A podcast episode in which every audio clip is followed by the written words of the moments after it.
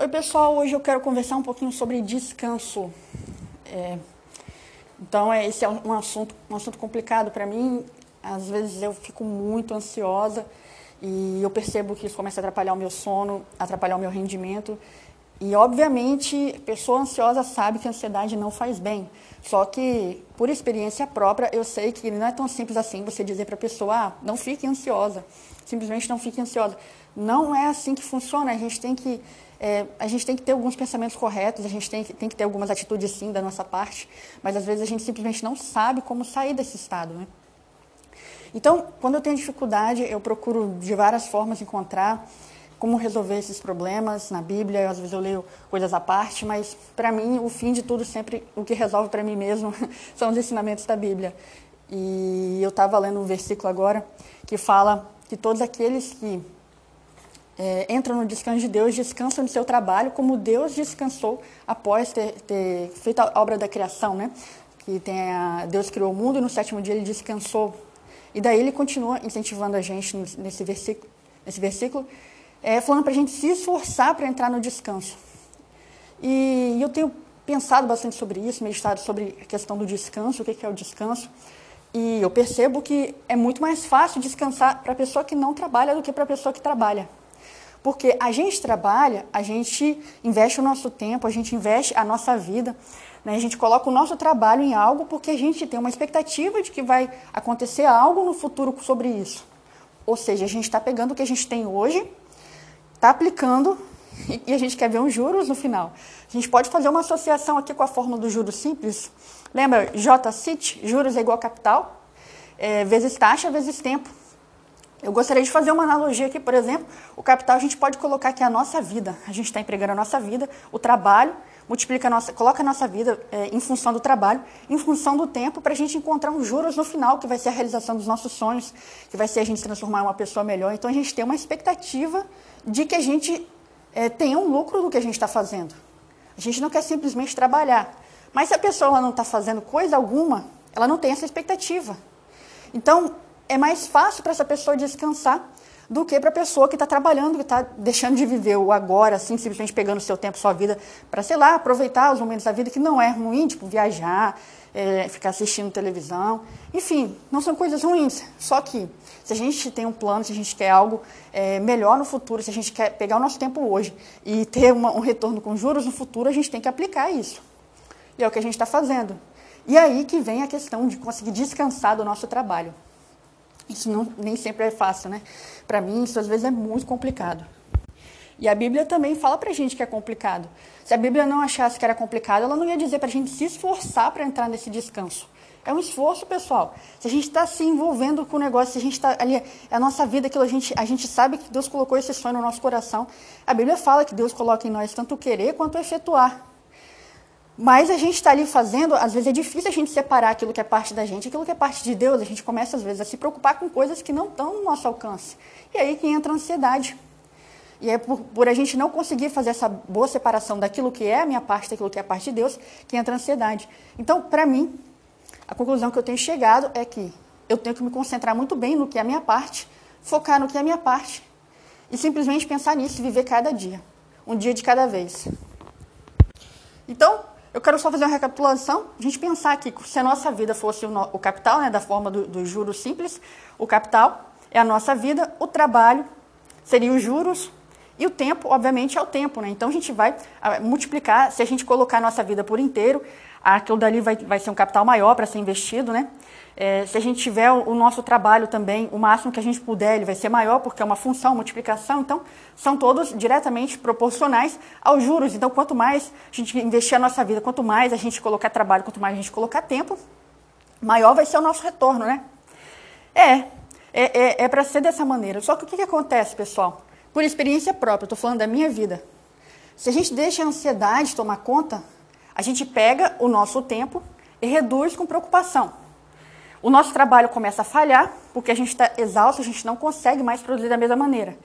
E daí a nossa vida está ali, só que a gente não está conseguindo produzir da mesma maneira, porque a gente está tomado de preocupação e a gente está dividindo o nosso agora com essas preocupações. Então, eu quero conversar um pouco sobre ah, os problemas no meio do caminho para a gente conseguir alcançar os nossos sonhos relacionados com a ansiedade. Bom, a gente tem quais, quais são os momentos da nossa vida que a gente pode separar? Em tempo, falando em tempo, a gente tem o ontem, a gente tem o agora, o hoje e a gente tem o amanhã.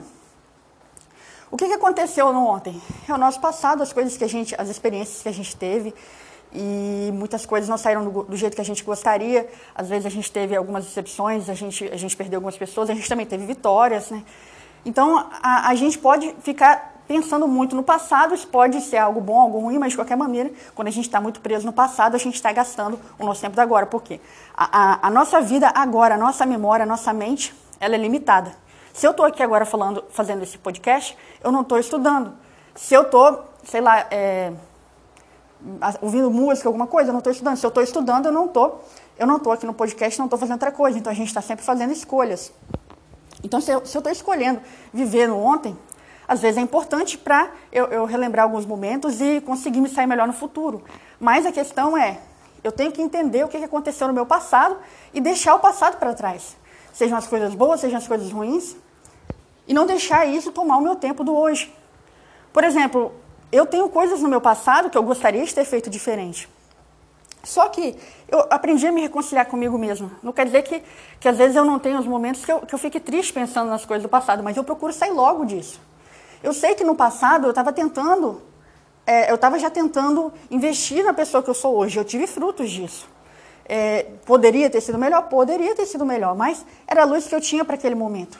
E a gente tem que aprender a se perdoar e entender que no passado a gente não é, não, não era a pessoa que a gente é hoje. A gente só é essa pessoa que a gente é hoje por conta das experiências que a gente teve, boas, ruins. Enfim, a gente só se transforma na pessoa que a gente é hoje porque aquilo aconteceu. E com a, a, experiência que a gente tem hoje, a gente faria muitas coisas diferentes e a gente está fazendo muitas coisas diferentes. Então, a gente tem que se prender no hoje. O que, que eu posso fazer hoje com a experiência que eu tive do passado? E foca no hoje e pega o tempo e coloca tudo no hoje. Então, a gente tem outra maneira também de pensar. A gente pode ficar focado muito no futuro. E aí, a questão do futuro é que o futuro não, não, a gente não pode fazer coisa alguma no futuro porque o futuro ainda não chegou. A gente está vivendo no hoje.